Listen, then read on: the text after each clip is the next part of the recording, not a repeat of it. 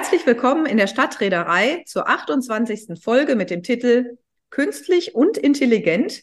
Wie verändert die KI die Stadtentwicklung? Mein Name ist Fee Tissen und mit am Mikrofon sitzt wie immer Christine Grüger. Ein herzliches Willkommen auch von meiner Seite. Ja, Christine, wir beschäftigen uns ja heute mit der boomenden und rasanten Entwicklung der KI, der künstlichen Intelligenz. Welche Fragen treiben uns dabei eigentlich um? Ja, es ist ja irgendwie logisch, wenn man jeden Tag in der Zeitung oder im Fernsehen wieder eine neue Bewegung mit KI hört. Da fragt man sich natürlich schon, was hat das, das eigentlich für Auswirkungen auf uns Planerinnen, aber auch auf die Stadtentwicklung und vor allen Dingen, wie sollen wir damit umgehen? Nützt es uns was? Was muss man bedenken und wo muss man vorsichtig sein? Und wenn eine solch neues Instrument aufkommt oder so eine Innovation, dann sind die Leute am Anfang ja immer total begeistert. Das war ich eigentlich auch, ne? dass man sagt, Mensch, unglaublich viele Vorteile. Man spart viel Zeit bei so Routineaufgaben oder man findet schnell Fakten. Man kann da ChatGPT einfach mal was nachfragen und kriegt wunderbare Antworten. Und von Kolleginnen habe ich nur auch schon gehört, es unterstützt sehr beim Dokumentieren und Übersetzen und Zusammenfassen. Das ist das Positive. Aber gleichzeitig werden ja auch die Stimmungen breit, dass man sagen muss, na ja, es ist vielleicht aber auch bedrohlich. Haben wir mitgekriegt bei dem Bild vom Papst in, in der weißen Daunenjacke. Also können wir eigentlich noch die Wahrheit hinter einer Nachricht oder einem Bild erkennen? Verdrängt KI möglicherweise bestimmte Arbeitsplätze? Sind wir mit unserem Wissen und unserer Kreativität überhaupt noch gefordert? Und vor allen Dingen, wenn wir jetzt an die Architektur denken, ja, ist es so ein Vorteil, wenn die Visualisierung und die Entwürfe wirklich von KI gesteuert kommen. P, wir haben ja schon im März letzten Jahres in der Folge 11 uns Gedanken gemacht über Smart City. Hat ja auch viel mit Technik zu tun, also effizienter und nachhaltiger durch neue Technologien. Auch Lebenswerte haben wir da gefragt. Und da gibt's ja ein paar Brückenschläge zu diesem Thema. Wie siehst du das? Was waren da nochmal die Stichpunkte? Wo können wir da anknüpfen? Ja, wir haben uns äh, im vergangenen Jahr, also vor fast anderthalb Jahren, muss man ja sagen, damit auseinandergesetzt, wie intelligente Technologien helfen können, um Städte fit für eine nachhaltige Zukunft zu machen. Da steht ja das Konzept Smart City mit unterschiedlichsten Strategien und Lösungen sozusagen als gesamtstädtisches Vorhaben dahinter, wo dann konkrete Teilprojekte raus entstehen, die dann sagen, hier und da wird die Stadt eben smart, um dann im großen Ganzen intelligenter, effizienter und nachhaltiger zu werden. Und da haben wir mit unterschiedlichen Fachexperten gesprochen und dabei war unter anderem auch Eva Schweizer vom BBSR, die im Bundesinstitut für Bau, Stadt und Raumforschung arbeitet. Und die hat schon auch im Frühling 22 einen Artikel rausgebracht über KI und die Stadtentwicklung und hat geforscht, wie eigentlich künstliche Intelligenz in der Stadtentwicklung eingesetzt wird und welche Potenziale mit diesem Tool bestehen.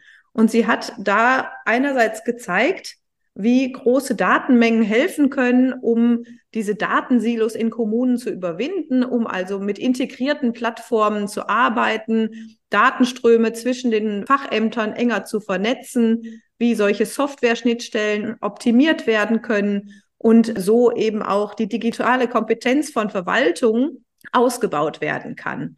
Andere Beispiele waren auch, dass es Mobilitätsplattformen gibt, wo sozusagen ein Verkehrs- und Logistikmanagement betrieben wird, wo auch Straßenzustandserfassungen über KI bewertet werden und erfasst werden oder wie eben auch KI-gestützte digitale Zwillinge erstellt werden können. Und all das hat sich jetzt ja total rasant weiterentwickelt, wie du gerade schon beschrieben hast, mit allen Vor- und Nachteilen, die da zusammenhängen. Und damit kommen wir auch zu dem, was wir eigentlich heute machen wollen. Denn wir wollen zunächst nochmal nachfragen, was ist denn überhaupt eine künstliche Intelligenz? Und wie geht unsere Politik damit um? Welche Regeln, Maßnahmen, Vorschriften braucht es auch, um die KI sicher und eben auch sinnvoll einzusetzen? Was heißt das für unsere Kommunen in Deutschland? Wie können sie das für sich nutzbar machen? Und was heißt es auch für die Planung und vor allem auch für die Beteiligung in der Stadtentwicklung? Und sag mal, Christine, es gibt ja unterschiedliche KIs und eine ganz bekannte ist ja ChatGPT. Hast du das eigentlich schon mal aufgerufen oder irgendwie genutzt?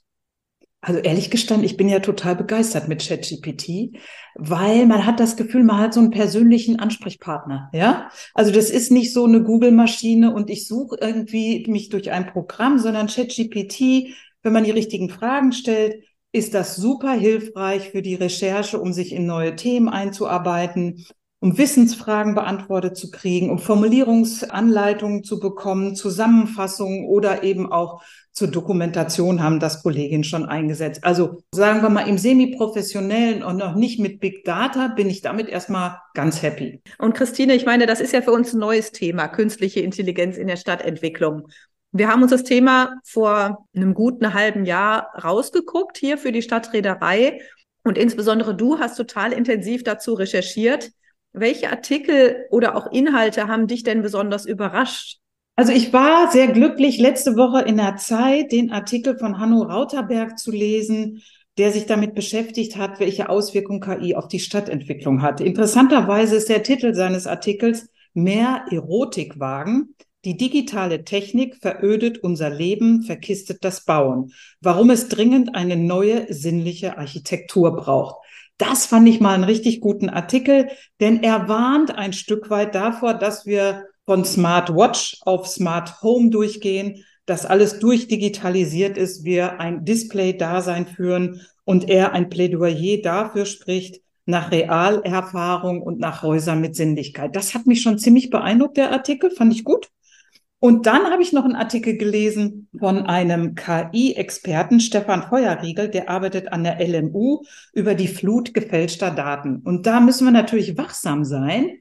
Also nicht nur das Foto vom Papst, sondern ich habe gleich ein konkretes Beispiel auch hier aus Freiburg, dass man natürlich jetzt mittlerweile gar nicht mehr unterscheiden kann, ist das nun echt oder unecht.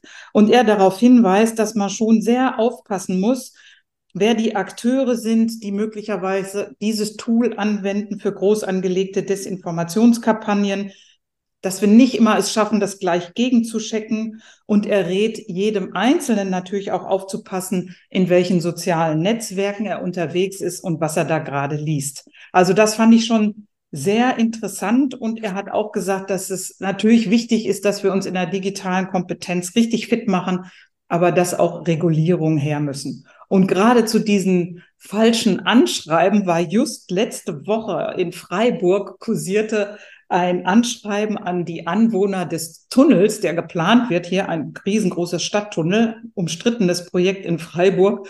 Und darin wurde schön mit dem Logo der Stadt und im schönsten Bürokratendeutsch darauf hingewiesen, dass demnächst eine erhöhte Staubbelastung ist, Wohngebäude geschädigt werden, möglicherweise abgerissen werden und halte ich fest, ein Angebot auf psychotherapeutische Unterstützung angeboten wird. Ich meine, da muss man eigentlich schon wach werden.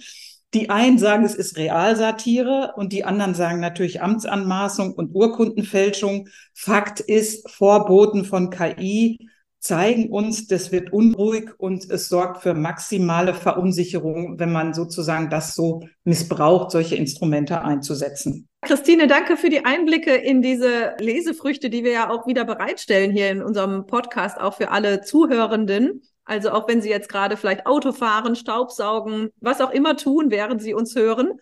Sie können im Nachgang gerne nochmal auf die Website gehen und dann finden Sie all diese Literatur, die wir hier selber gelesen haben für die Vorbereitung, auch nochmal zum Nachlesen mit den diversen Links.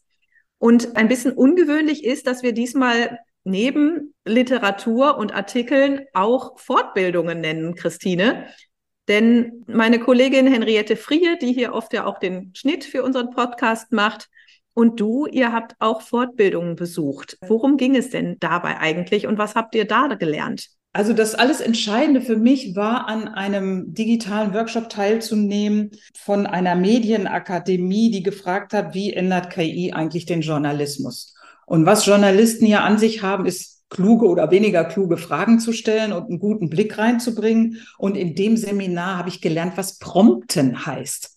Also wie kann ich KI wirklich so nutzen, dass es sehr gewinnbringend ist? Normalerweise ist man ganz naiv, stellt da eine Frage und wartet die Antwort. Aber es geht letztendlich wie eine mathematische Herleitung, also in welcher Rolle, mit welchem Ziel, Arbeitsanweisungen geben, also schrittweise mit der KI arbeiten, um gute und fundierte Ergebnisse zu kriegen. Das fand ich sensationell gut.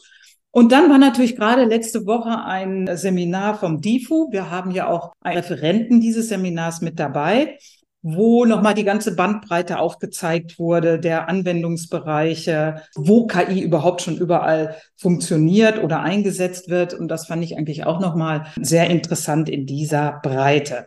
Fee, du warst jetzt aber der Bücherwurm. Was hast du denn gelesen? Ja, genau. Also ich bin tatsächlich bei einer Zugfahrt im Buchladen auf ein Buch gestoßen mit dem Titel Die KI war's. Ist geschrieben von Katharina Zweig, von einer Informatikprofessorin, zu der ich inzwischen auch schon verschiedenste YouTube-Videos gesehen habe und die total toll diese also ja doch irgendwie komplexe mathematische Inhalte, die hinter der künstlichen Intelligenz ja stecken, wirklich total zugänglich und in einfacher Sprache verständlich machen kann. Und insofern muss ich erstmal sagen, ganz abgesehen von dem Buch hat mich diese Frau alleine schon total fasziniert, wie sie das schafft, das überzubringen.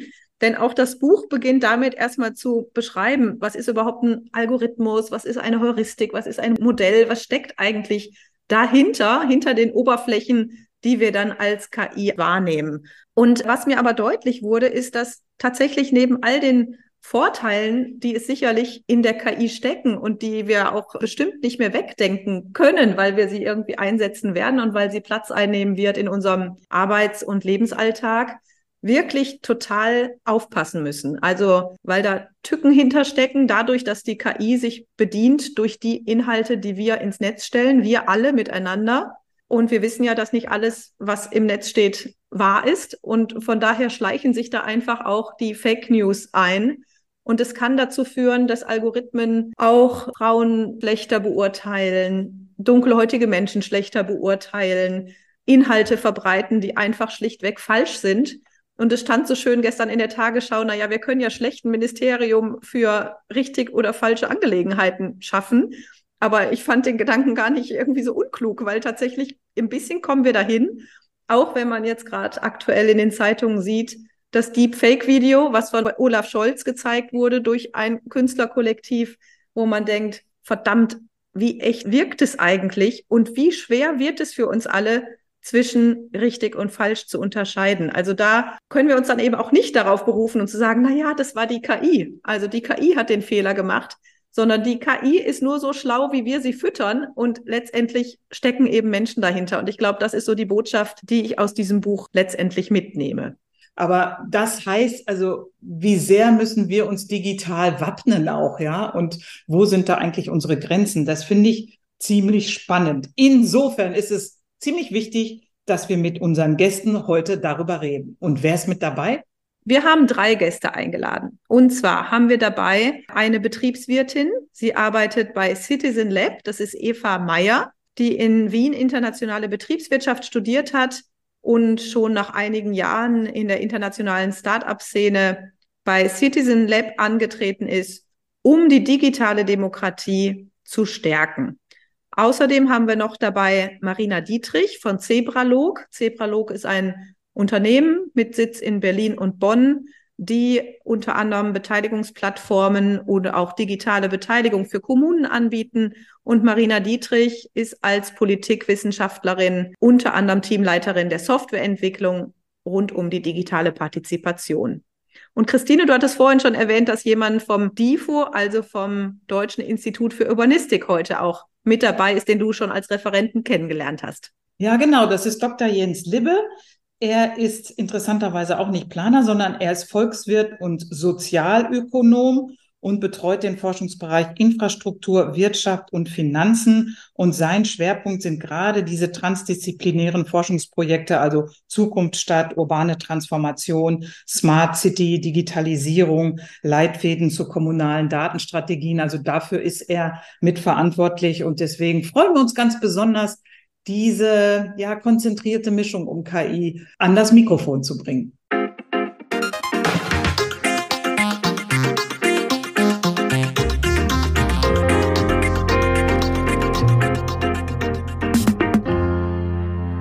Frau Meier, wir haben Sie eingeladen in unseren Podcast, weil Sie sich ja in Citizen Lab sehr aktiv mit der KI beschäftigen und die auch nutzen in Ihrem Arbeitsalltag.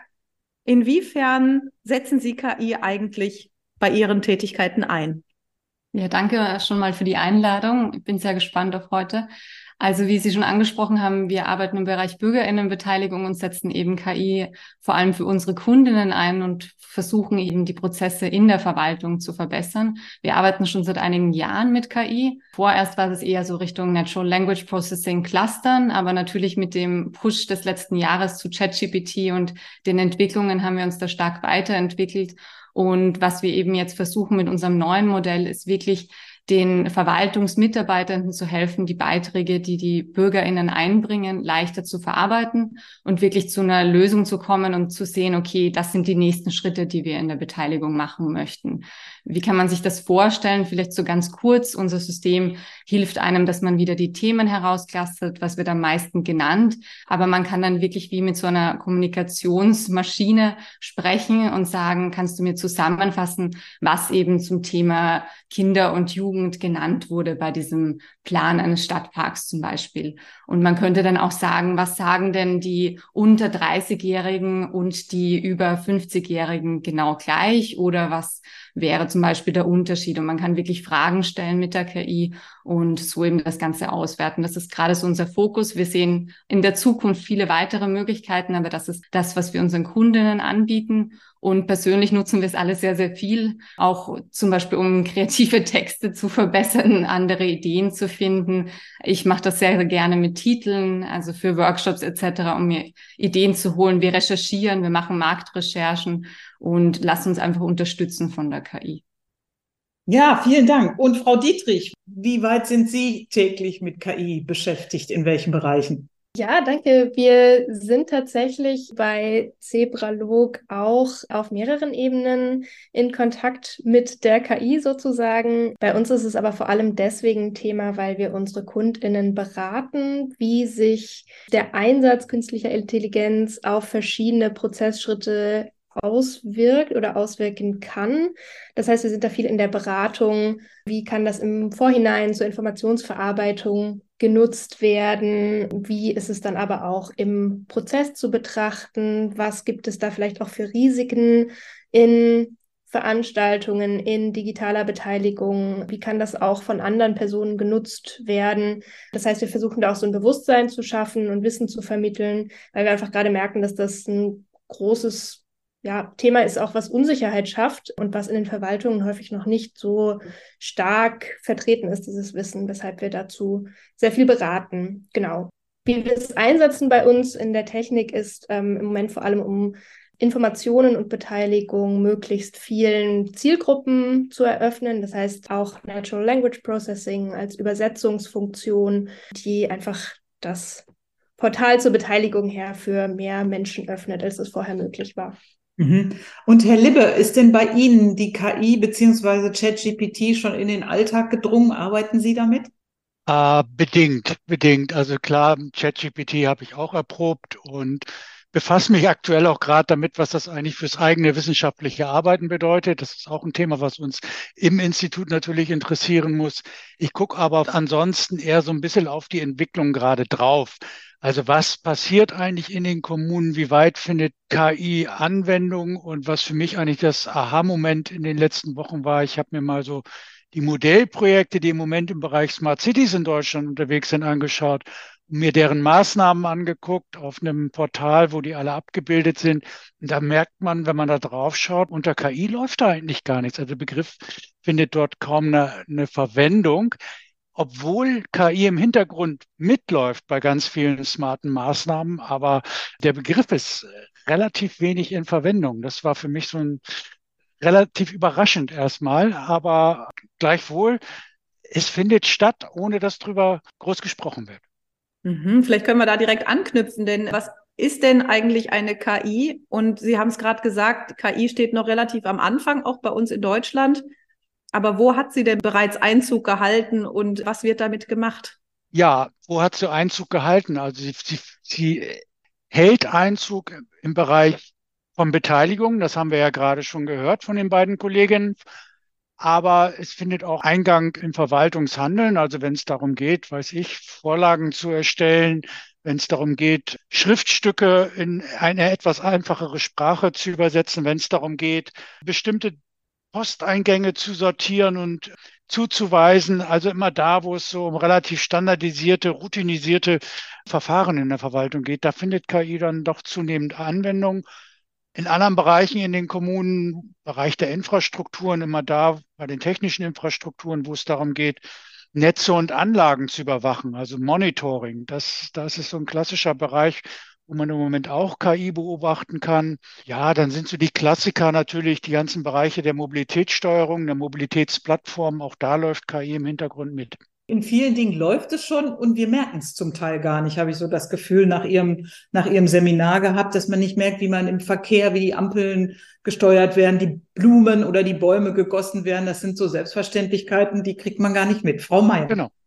Ich glaube, die Zahlen sind da auch ganz interessant. Der Zukunftsradar Digitale Kommunen wurde gerade veröffentlicht, also vom Deutschen Städte- und Gemeindebund. Und da wurde ja genannt, dass nur acht Prozent der Kommunen das gerade nutzen. Aber zwei Drittel sagen, ja, sie sehen eine Chance, dass das ihre tägliche Arbeit verbessert oder effizienter gestaltet. Und ich glaube, da dieses Potenzial ist auch das, was man ausschöpfen sollte und was man auch sieht. Aber ja, es, es ist gerade sehr viele angstgetriebene ähm, Befassung mit dem Thema. Und ich glaube, davon sollten wir eher weggehen und das Potenzial ermöglichen und jetzt nicht nur an die Risiken denken, was ganz wichtig ist, aber gerade eben den Verwaltungsmitarbeitenden näher bringen, wie sie es auch nutzen können und vielleicht Leitlinien etc. erstellen.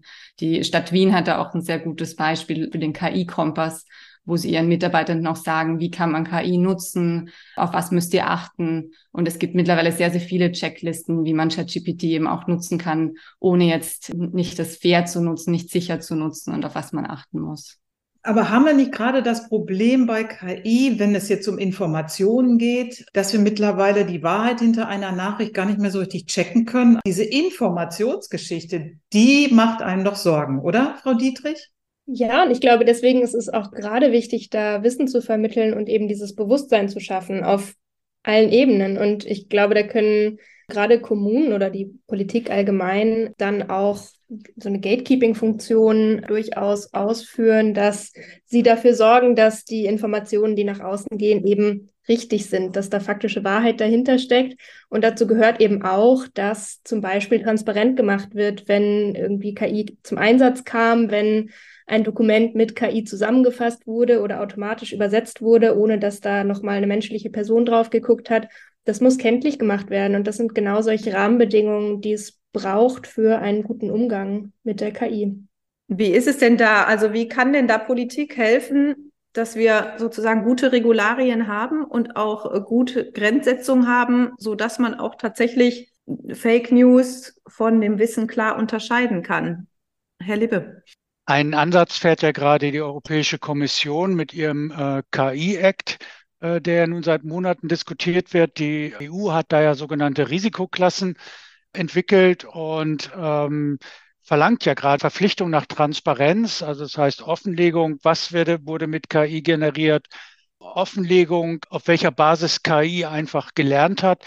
Und wenn man das sich mal übersetzt, jetzt auch für den kommunalen Rahmen, da merkt man ja, wie wichtig es ist, dass wenn Kommunen eine KI trainieren wollen, dass sie da auch sozusagen ihren Datenschatz heben, den sie selber haben und ihre, ihre verschiedenen Datensilos auch zusammenführen, um dann eben auch zeigen zu können, dass das sozusagen auf selbst erhobenen, langfristigen Datenreihen basiert und darüber dann eben auch eine gewisse ja, Grundsicherheit hergestellt wird. Ich glaube, ich kann dem allen nur beistimmen und äh, auch sagen, dass diese Regulierung sollte eben nicht sein, dass man KI nicht nutzen darf, sondern die Regulierung sollte sein, dass man die Systeme eben öffnet, die Modelle öffnet, testet und eben auch schaut, wie sind die aufgebaut? Sind da irgendwelche Vorurteile schon, die dahinter stehen? Weil KI eigentlich so alle Vorurteile, die es gibt in der Gesellschaft eher verstärkt. Das heißt, wenn das Modell jetzt gebaut ist, anhand von Online-Daten nehmen wir zum Beispiel auch Wikipedia her. Wikipedia sind über 80 Prozent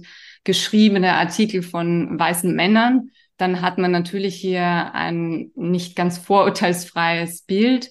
Und das wird dann verstärkt auch durch die KI. Und sobald diese Systeme aber offen sind, die Modelle und man transparent auch weiß, okay, woher kommen diese Daten, auch darauf hinweist, dann können sich BürgerInnen auch leichter entscheiden, möchte ich das nutzen oder nicht. Und das Zweite ist, glaube ich, ganz wichtig, dass man eben den BürgerInnen dann auch an die Hand gibt oder den Mitarbeitenden in der Verwaltung, wie kann ich das nutzen? Also ohne digitale Kompetenz, ohne dieses Wissen, dieses Verständnis bringt es dann auch nichts, das zu regulieren, wenn die Leute einfach nicht wissen, wie sie damit umgehen und auf was sie achten müssen. Und ich glaube, da muss man eben gerade auch in Deutschland beginnen, dass eben dieses digitale Wissen auch genutzt wird und dass man das eben ausbaut, wirklich vom Kindergarten, von der Kita an äh, bis zum Seniorenheim, dass alle hier das Verständnis auch aufbauen können. Einer von den KI-Spezialisten hat mal gesagt, wir sollten genauer darauf schauen, was wir wo lesen.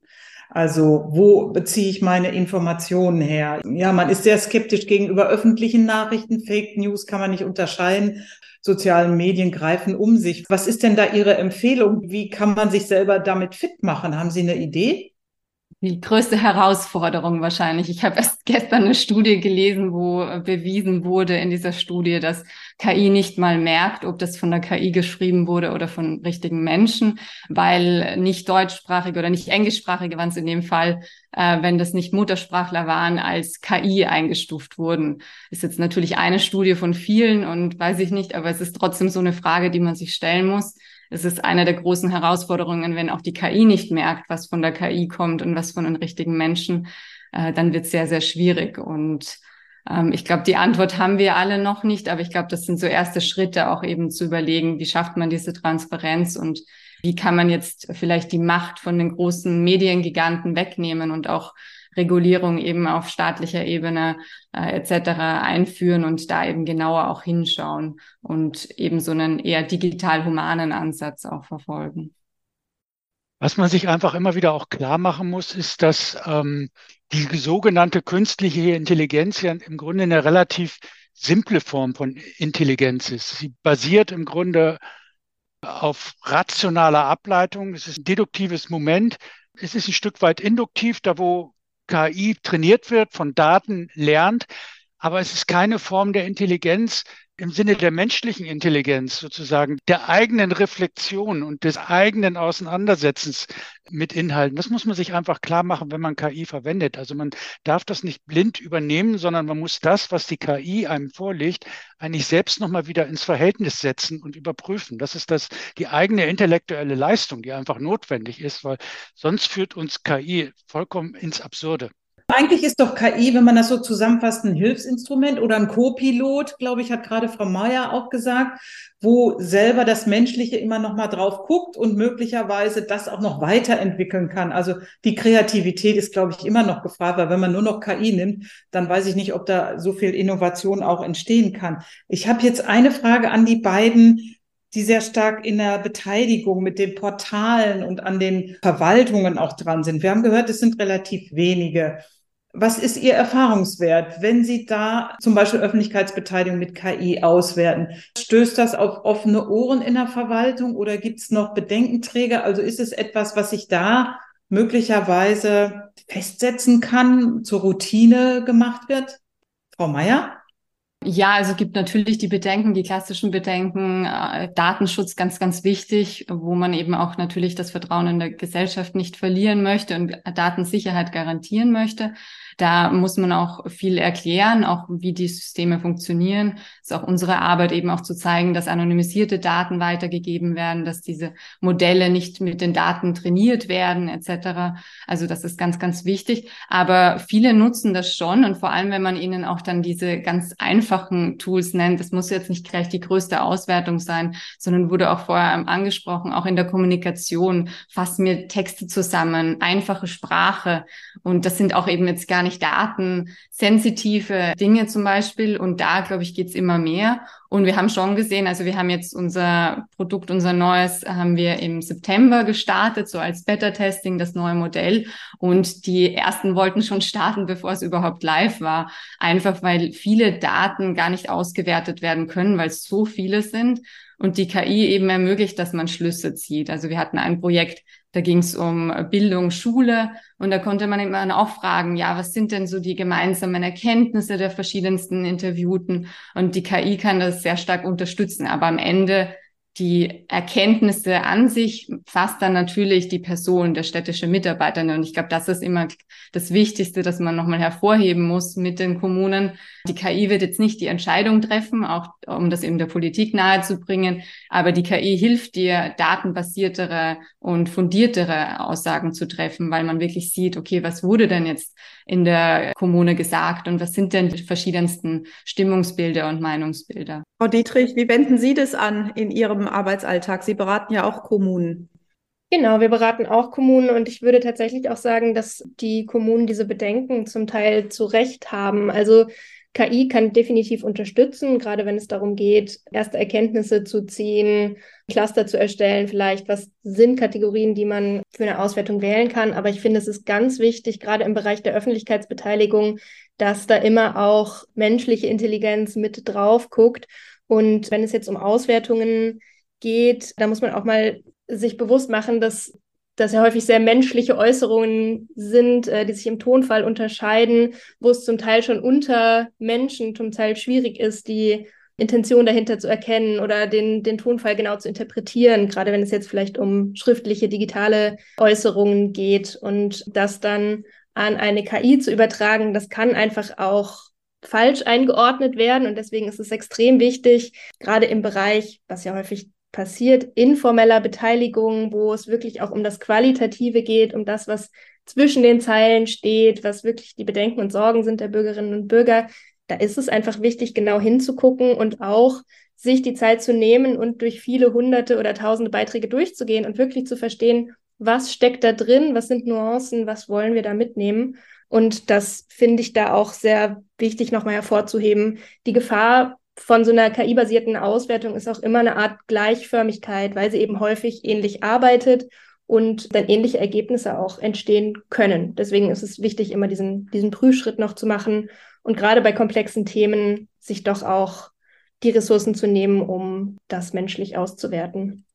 Also wie muss ich mir das jetzt in der Praxis vorstellen, ganz konkret? Also wie verschneiden Sie das, was in einer Präsenzveranstaltung kommt, zu dem, was im Digitalen kommt. Im Digitalen können Sie möglicherweise nebenher die KI einsetzen und sagen, fasse mir zusammen etc. Das werden Sie ja sicherlich nicht in Präsenzveranstaltungen machen, oder? Wir machen das nicht in Präsenzveranstaltungen. Wir werten das tatsächlich aus, qualitativ. Und das machen wir auch im digitalen Raum. Also, wie gesagt, je größer, je komplexer das Thema ist und die Zielgruppen, die damit angesprochen werden, desto wichtiger ist es auch, sich ein gutes Konzept zu machen und alle diese Beiträge aus dem gesamten Beteiligungsprozess digital und analog zusammenzuführen und zu gucken, was kann man da rausziehen, was sind die Kernerkenntnisse. Und ja, das kann unterstützt werden durch KI, aber tatsächlich sind wir da sehr vorsichtig mit, weil wir auch keine falschen Empfehlungen geben wollen oder auch nichts zurück in Entscheidungsprozesse spielen wollen. Was ist denn, wenn eine bestimmte Gruppe im digitalen oder in der Präsenz jetzt sie sozusagen flutet mit immer wieder den gleichen Argumenten, nur in anderen schönen Worten verpackt? Die sind, Menschen sind ja auch durchaus fähig, ChatGPT für unterschiedliche Formulierungen von Fragen einzusetzen. Also ist es dann die Quantität, wie Sie es auszählen? Oder wie, wie verwerten, wie werten Sie dann so eine Flut von einer bestimmten Meinung aus? Mhm. Ja, man braucht auch da wieder ein Bewusstsein und eine einfach eine vorsichtige, behutsame Herangehensweise an diese Auswertung, ein gutes Konzept dahinter. Und das ist ja zum Beispiel was, das ist schon immer passiert in einer bestimmten Form. Also schon Präsenzveranstaltungen wurden ich sag mal, geflutet von Personen einer bestimmten Bürgerinitiative, die vorher sich abgesprochen haben, welches Argument wollen sie wieder und wieder bringen. Das ging dann weiter über Personen, die sich im digitalen Raum mit mehreren Profilen, mit mehreren Accounts anmelden und immer das Gleiche schreiben in unterschiedlicher Form. Das ist jetzt einfacher geworden durch ChatGPT, weil ich mir einfach das Gleiche mehrfach ausspielen lassen kann, sodass es klingt, als wäre es von anderen Personen. Aber gegeben hat es das schon immer und deswegen musste das auch schon immer beachtet werden in Auswertungen. Und ja, da müssen wir weiterhin ein Auge drauf haben. Und es zählt natürlich nicht nur die Quantität, sondern es geht darum, die Bandbreite zu zeigen von Äußerungen, von Bedenken, von Anmerkungen aus der Öffentlichkeit und dann zu schauen, was zieht man da raus und in welcher Form fließt das wieder ein in die Entscheidungen. Frau Meier, Sie nicken zustimmend. Was geht Ihnen durch den Kopf?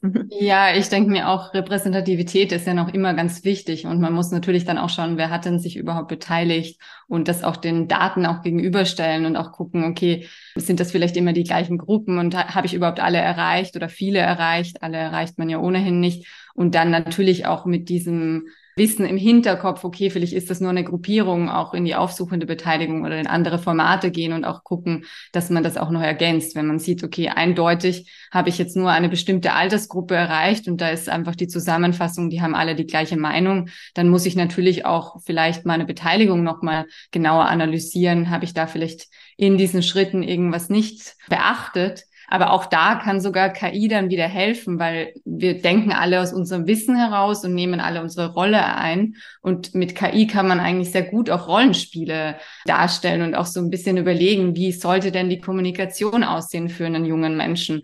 Weil natürlich habe ich jetzt nicht genau das Wording eines 18-Jährigen oder einer 18-Jährigen und da kann eben KI dann eigentlich wieder unterstützen. Aber wie auch schon erwähnt wurde, KI ersetzt uns nicht und ersetzt einfach keinen Mitarbeitenden, aber gerade im Sinne von Ressourcenmangel, Fachkräftemangel, kann man sehr gut nutzen, um eben effizienter zu arbeiten und auch bestimmte Ressourcen zu sparen. Also man muss jetzt vielleicht nicht wegen jedem kleinen Text auch die Kommunikationsabteilung ansprechen, sondern kann vielleicht mal den Text auch selbst verfassen, dann nur fragen, könntest du mal drüber gucken. Und genauso kann man eben das Clustern mit der KI einfach schneller machen und dann nochmal die Referenzen durchsehen. Und wenn ich dann merke, okay, dieses eine Beispiel passt aber nicht zu diesem Thema, dann kann ich es manuell natürlich wieder zu dem anderen Cluster packen. Aber man kann einfach sehr, sehr viel dahinter lernen. Und wichtig ist eben, dass man weiß, wie arbeitet das Modell und dann transparent auch diese verschiedensten Referenzen auch checkt, weil natürlich KI, wie wir alle wissen, halluziniert gerne und erfindet gerne Dinge und deswegen muss man sich auch sicher sein, dass da jetzt nicht irgendwas dazugekommen ist, was hier nicht abgegeben wurde, zum Beispiel als Idee. Also wenn ich das höre, wie viel Nacharbeit so eine KI-Auswertung braucht, frage ich mich jetzt gerade, ist da noch trotzdem Mehrwert, KI einzusetzen, wenn ich mehr Nacharbeit, sonst habe ich immer viel Vorarbeit gehabt und eine schlanke Doku, sage ich mir. Jetzt setzen Sie sehr viel in die Nachbereitung. Wo ist der Gewinn von dem KI-Einsatz? Es ist auf jeden Fall sehr, sehr zeitsparend. Also wir nutzen es für viele Dinge, aber ich würde auf jeden Fall sagen, es ist effizienter und es kann sehr, sehr viele Dinge machen, die man sonst nicht macht. Also gerade im Bereich Beteiligung gibt es schon so viele Beispiele, auch wenn wir an den neuen Bürgerinnenrat Ernährung im Wandel denken. Da wurden zum Beispiel diese diversen Räte, die verschiedensten Optionen auch mit der KI vorgestellt. Natürlich schaut man dann noch durch, stimmt das auch wirklich? Aber man kann einfach viel Vorarbeit durch die KI machen lassen. Und ich sehe da schon sehr, sehr viel Potenzial. Aber ich bin, wie gesagt, sehr, sehr positiv diesen Veränderungen immer gegenüber eingestellt auch wenn ich weiß, welche Gefahren dahinter stehen. Herr Libbe, jetzt an Sie die Frage. Wir haben jetzt die ganze Zeit über die Arbeitserleichterung gesprochen, über das effizienter werden, dennoch immer das drüber gucken. Wie sieht denn so die Politik das Ganze? Jetzt nicht mal die Bundespolitik, sondern haben Sie vielleicht ein Gefühl, wie dann in solchen Verfahren die kommunalen Politiker äh, das mit KI sehen, wie so deren Stellung, Erwartung zu KI ist oder Meinung? Können Sie das abschätzen? Kann ich im Moment nur schwer abschätzen. Habe ich noch nicht wirklich irgendwie mal repräsentativ erhoben. Ich denke, für die Politik gilt das Gleiche wie für uns alle. Es muss einfach deutlich werden, was da mit der KI gemacht wurde und sozusagen die jetzt schon mehrfach angesprochene Transparenz muss deutlich gemacht werden und die Stärken und die Schwächen müssen deutlich werden. Man hört ja dem, was Frau Dietrich und Frau Meier sagen, dass die KI im Grunde entlastet in ganz vielen vorgelagerten, routinisierten Arbeiten und man sich eigentlich mehr auf das partizipative Verfahren konzentrieren kann und damit vielleicht auch nochmal eine neue Qualität auch in Einbindung von Politik an der Stelle herstellen kann. Also man hat einfach mehr Zeit dafür und sich noch vielleicht dann auch im Beteiligungsverfahren nochmal genauer zu überlegen, an welcher Stelle brauche ich eigentlich welche Entscheidungsträger. Also so diese ganz klassischen Fragen des Ablaufs auch vom, vom Beteiligungsverfahren, sich darauf zu konzentrieren und sich wirklich von diesen Routineaufgaben zu entlasten. Die Politik im Einzelnen, wie sie draufschaut, ich glaube, das hängt jetzt ganz stark auch davon ab, welche Erfahrungen sie mit den Modellen macht. Aber wie gesagt, vermag ich im Moment nicht einzuschätzen. Trotzdem haben Sie ja im Frühling einen Artikel veröffentlicht, dass mhm. der Einsatz künstlicher Intelligenz für Kommunen ja attraktiv ist, wie auch immer die Politik das sieht. Aber worin genau sehen Sie denn Vorteile oder inwiefern würden Sie Städten empfehlen, durchaus sich mit der KI und mit der Entwicklung von KI zu beschäftigen und es auch zu nutzen? Ja, das, die Attraktivität rührt meines Erachtens daher, dass die Kommunen ja im Moment bestrebt sind, sozusagen datenbasierte Steuerung viel, viel intensiver für sich zu nutzen in allen Bereichen der Stadtentwicklung, vom Verwaltungshandeln über Beteiligungsverfahren, über klassische Stadtentwicklungsplanung bis hin zu Infrastrukturen. Die KI ist da einfach ein wichtiges und nützliches Instrument, um die Datensätze noch besser zum Einsatz zu bringen. Von daher macht es das attraktiv. Und ich glaube, es ist den Kommunen selbst im Einzelnen noch gar nicht so bewusst, wie viel sie selbst schon KI im Hintergrund im Einsatz haben. Also das ist für mich eigentlich das Aha-Momentum zurzeit, dass diese sogenannte schwache KI, also dieser ganz starke Anwendungsbezug, ich rede noch nicht mal über die großen Sprachmodelle, die jetzt im letzten Jahr dazugekommen sind, sondern über die vielen Anwendungen, die schon in den von mir angesprochenen Bereichen da sind, dass die jetzt sich sozusagen immer stärker, dass die immer stärker auch ins Bewusstsein der Kommunen, der Entscheidungsträgerinnen kommen. Und insofern vielleicht auch die, die Hemmschwelle vor der KI ein Stück weit sinkt. Ja, die ganze Diskussion wird im Moment ganz stark überformt durch, durch die großen Sprachmodelle und durch die Risiken, die damit verbunden sind. Und vorher hatten wir eine, eine Debatte, wo es immer hieß, ach ja, wir haben schon im Grunde die, die schwache KI und da kann man ganz viel mitmachen. Und die Risiken im Hinblick auf generative und starke KI, äh, das ist irgendwie Zukunftsmusik. Und da haben uns die Sprachmodelle ein Stück weit ernüchtert und da hat sich der Diskurs einfach verändert. Und deshalb legen im Moment alle so viel Augenmerk auf die Risiken und weniger auf die Chancen. Aber es ist doch nochmal ein guter Punkt zu sagen, wenn wir so viel über Transparenz reden, dann lass uns darauf gucken, wo läuft schon eigentlich bei uns in der Kommune. Vor allen Dingen, wo haben wir, so haben wir es unter Smart City ja diskutiert, auch Bürger und Bürgerinnen durchaus schon mitgeholfen, so eine digitale Agenda mit auf den Weg zu bringen. Also vielleicht steht das dann nochmal an der Tagesordnung. Frau Mayer, was muss denn aus Ihrer Sicht am dringlichsten getan werden, damit diese weiteren Entwicklungen auch wirklich sorgfältig Einzug halten? Also ich glaube, jeder sollte sich damit beschäftigen. Es betrifft einfach alle und ich glaube, es ist einfach an der Zeit, dass sich die Leute mehr damit beschäftigen und wahrscheinlich geht es aber nicht von den Leuten nur aus, sondern es muss wirklich mehr Richtung Kompetenz angetrieben werden und man muss einfach digital mehr unterstützen, dass das ein Thema ist, das auch für jeden relevant wird. Und dann aber auch, ich glaube, es muss immer die Innovation und Verantwortung Hand in Hand gehen. Also man muss Innovation vorantreiben, aber auch überlegen, wie kann man eben trotzdem noch die Verantwortung garantieren. Und ich würde mir wünschen, dass es weggeht von diesem Angstgetriebenen hin zu mehr Motivation, mehr Mut und äh, das eben aufbauend auf sehr viel Wissen, dass eben alle unter uns äh, irgendwie anzapfen können. Also dass wirklich die Leute auch wissen, wie sie damit umgehen und da sehe ich eben natürlich den Staat und öffentliche Institutionen stark dahinter, weil alleine werden die Leute das ähm, sich nicht damit beschäftigen. Und meine Mutter hat mich erst heute gefragt, über was sprichst du da? Und glaube ich, hat nicht den Bezug jetzt zu unserer Folge. Und da ist es eben ganz wichtig, dass eben auch die Institutionen dahinter stehen und das vorantreiben. Da wäre für mich die Frage an Herrn Lippe, wenn Sie das hören, dass das gefordert werden müsste. Was, was könnten die ersten Schritte sein, um die Leute dahin zu bringen, sich mit KI weiter auseinanderzusetzen, um es ihnen leichter zu machen? Haben Sie eine Idee? Naja, in den Kommunen halte ich es für ganz elementar, dass man sich weiter auseinandersetzt und mit Fragen vom, des Umgangs mit Daten, mit Fragen der sogenannten Datengovernance, damit verbunden auch der Frage datenethischer Regeln. Das machen viele Kommunen inzwischen ja auch. Also viele Kommunen haben, haben mittlerweile ihre nicht nur Dateninfrastrukturen, sondern auch äh, ihre Datenstrategien. Und die müssen jetzt weiterentwickelt werden, auch im Hinblick auf die Frage von KI und die Nutzung von KI. Und die, Grundlagen sind da für mich eigentlich mit solchen Datenstrategien und solchen auch et datenethischen Regeln gelegt. Und letztlich bedeutet das für mich im Grunde eine Art der Kultur der Offenheit im Umgang, nicht nur mit Digitalisierung, sondern auch mit KI herzustellen, um sozusagen souverän auch mit dieser Technologie umgehen zu können, um souverän auch entscheiden zu können, wo hilft sie mir oder wo ist sie auch womöglich kritisch in, in ihrem Einsatz. Und das ist ein Lernprozess, der muss in den einzelnen Kommunen stattfinden, der muss interkommunal im Erfahrungsaustausch stattfinden. Aber nochmal, ich habe den Eindruck, da ist im Moment sehr viel in Bewegung und ich bin da nicht so pessimistisch. Ich denke, in einigen Jahren werden wir total anders über das Thema reden, weil einfach diese Souveränität viel besser hergestellt ist und man dann weniger nicht nur über Datenschutz, sondern eben auch um den souveränen Umgang mit diesen digitalen Anwendungen sprechen wird.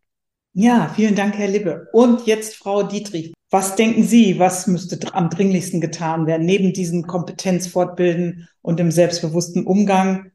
Was muss da getan werden für den sorgfältigen Einzug von KI in der Stadtentwicklung? Ja, ich schließe mich meinen Vorrednern an. Genau, also ich glaube, dieser Wissensaufbau ist ganz entscheidend und ein ver verantwortungsbewusster Umgang.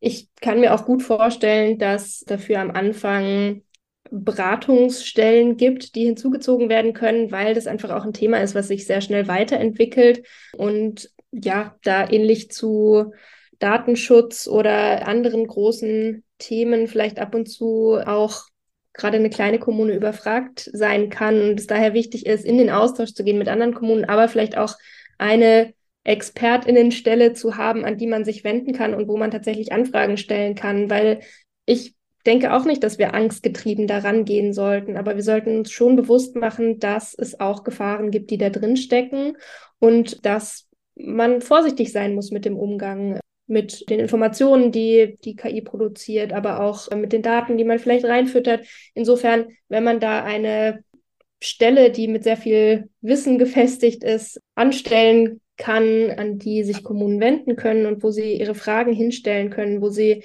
Beratungen einholen können. Ich glaube, da wäre auch viel Potenzial drin, um Kommunen zu unterstützen im Umgang mit dieser neuen Technologie. Ja, vielen Dank für Ihre Wortbeiträge. Lassen wir uns überraschen, was die KI draußen im Feld so treiben wird bei Verwaltung und Büros. Wir haben jetzt gar nicht mal in unserer Sendung hier die, den KI-gestützten Begleiter äh, genutzt. Das wäre nochmal spannend gewesen. Das müssen wir aber auch erstmal selbst üben. Also vielen, vielen Dank für die Hinweise und ja, wir wünschen Ihnen jetzt schon einen schönen Winter und eine schöne Weihnachtszeit, vor allen Dingen auch unseren Zuhörerinnen. Vielen Dank. Danke Vielen fürs Dank. Mitmachen. Dankeschön. Danke. Dankeschön. Tschüss. you